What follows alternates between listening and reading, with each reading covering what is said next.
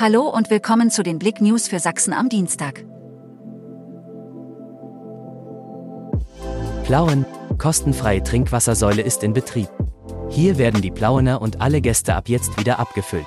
An der mobilen Trinkwassertheke lädt der ZWAV alle Durstigen ein, sich einen ordentlichen Schluck zu gönnen. Geschäftsführer Henning Schartsch hatte zusammen mit Wasser- und Rohrnetzmeister Jürgen Hadel die Kinder aus der evangelischen Montessori-Grundschule Plauen überrascht. Demo unter dem Motto Nie wieder Faschismus in Chemnitz.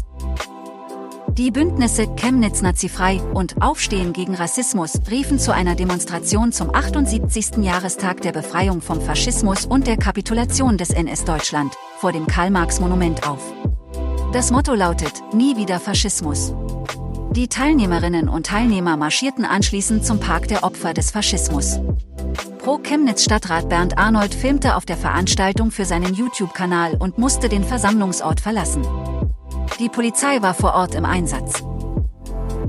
Aschenbrödel-Fanpartie vom 5. bis 9. Juli geplant. Der Startschuss ist gefallen und Fabulix ist erwacht. Vom 5. bis 9. Juli, wenn das dritte internationale Märchenfilmfestival nach Annaberg-Buchholz einlädt, heißt es, sich von guten und bösen Mächten verzaubern zu lassen. Freuen darf man sich auf die schönsten und neuesten nationalen und internationalen Filmproduktionen, ein vielfältiges Rahmenprogramm mit Theateraufführungen, Erzählungen, Musik sowie kreative Mitmachangebote, Workshops sowie Ausstellungen. Auto prallt gegen Baum, Fahrerin in Klinik eingeliefert.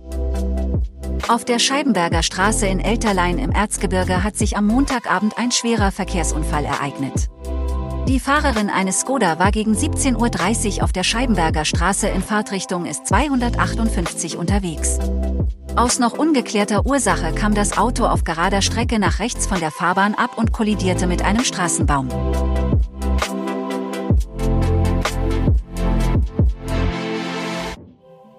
Danke fürs Zuhören.